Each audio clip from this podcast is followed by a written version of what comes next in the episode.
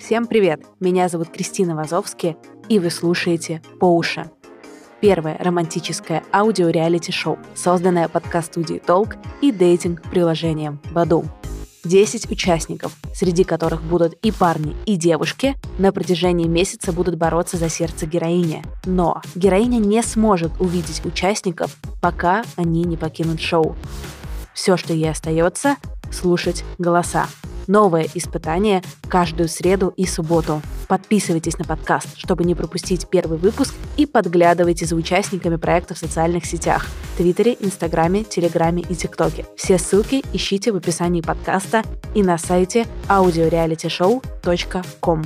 Начинаем 12 августа. Слушайте и влюбляйтесь по уши.